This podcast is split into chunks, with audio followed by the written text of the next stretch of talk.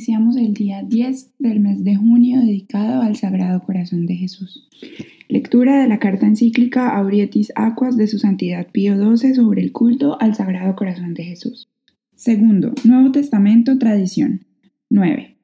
Pero tan solo por los Evangelios llegamos a conocer con perfecta claridad que la nueva alianza estipulada entre Dios y la humanidad, de la cual la alianza pactada por Moisés entre el pueblo y Dios fue tan solo una prefiguración simbólica y el vaticinio de Jeremías una mera predicción.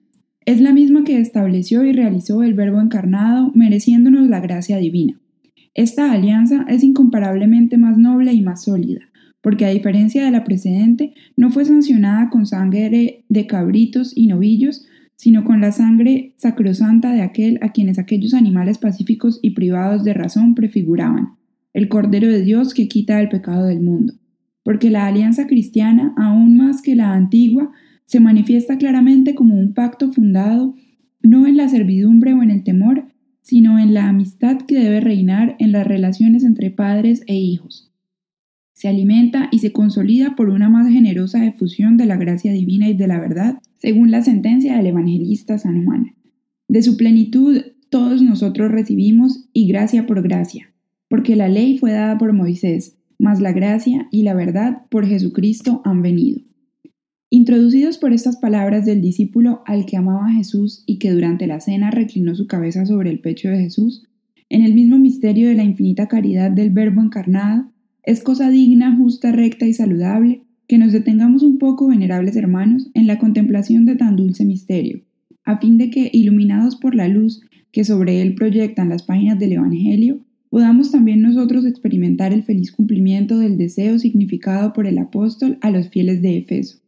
Que Cristo habite por la fe en vuestros corazones, de modo que, arraigados y cimentados en la caridad, podáis comprender con todos los santos cuál es la anchura y la longitud, la alteza y la profundidad, hasta conocer el amor de Cristo, que sobrepuja a todo conocimiento, de suerte que estéis llenos de toda la plenitud de Dios.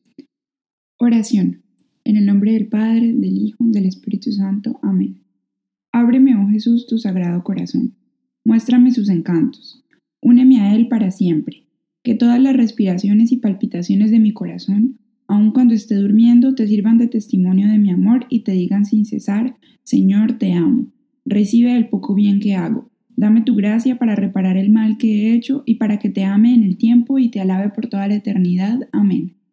Oh divino Jesús que dijiste, pedid y recibiréis, buscad y encontraréis, llamad y se os abrirá, porque todo el que pide recibe y el que busca encuentra, y a quien llama se le abre. Mírame postraba a tus plantas, suplicándote me concedas una audiencia. Tus palabras me infunden confianza, sobre todo ahora que necesito que me hagas un favor. ¿A quién he de pedir sino a ti, cuyo corazón es un manantial inagotable de todas las gracias y dones? ¿Dónde he de buscar sino en el tesoro de tu corazón, que contienen todas las riquezas de la clemencia y la generosidad divina. ¿A dónde he de llamar, sino a la puerta de este corazón sagrado, a través del cual Dios viene a nosotros, por medio del cual nosotros vamos a Dios? A ti acudimos, oh corazón de Jesús, porque en ti encontramos consuelo, cuando abrumados por el peso de nuestra cruz buscamos ayuda cuando la angustia, la enfermedad, la pobreza o el fracaso nos impulsan a buscar una fuerza superior a las fuerzas humanas. Creo firmemente que puedas concederme la gracia que te imploro, porque tu misericordia no tiene límites, y confío en que tu corazón compasivo encontrará en mis miserias, en mis tribulaciones y en mis angustias un motivo más para oír mi petición. Quiero que mi corazón esté lleno de la confianza con que oró el centurión romano en favor de su criado de la confianza con que oraron las hermanas de Lázaro, los leprosos, los ciegos, los paralíticos que se acercaban a ti, porque sabían que tus oídos y tu corazón estaban siempre abiertos para oír y remediar sus males. Sin embargo, dejo en tus manos mi petición, sabiendo que tú ves las cosas mejor que yo, y que si no me concedes esta gracia que te pido, sí me darás en cambio otra que mucho necesita mi alma, y me concederás mirar las cosas, mi situación, mis problemas, mi vida entera desde otro ángulo y con más espíritu de fe. Cualquiera que sea tu decisión, nunca dejaré de amarte, adorarte y servirte, oh mi buen Jesús. Acepta este acto mío de perfecta adoración y sumisión a lo que decrete tu corazón misericordioso. Amén.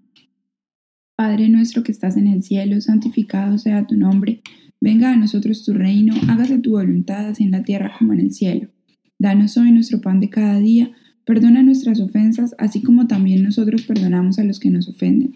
No nos dejes caer en tentación y líbranos del mal. Amén. Dios te salve María, llena eres de gracia, el Señor está contigo. Bendita tú eres entre todas las mujeres y bendito es el fruto de tu vientre Jesús. Santa María, Madre de Dios, ruega por nosotros pecadores, ahora y en la hora de nuestra muerte. Amén. Gloria al Padre, gloria al Hijo y gloria al Espíritu Santo, como era en un principio, ahora y siempre, por los siglos de los siglos. Amén. Sacratísimo corazón de Jesús, en vos confío. Sacratísimo corazón de Jesús, en vos confío. Sacratísimo corazón de Jesús, en vos confío, en el nombre del Padre, del Hijo, del Espíritu Santo. Amén.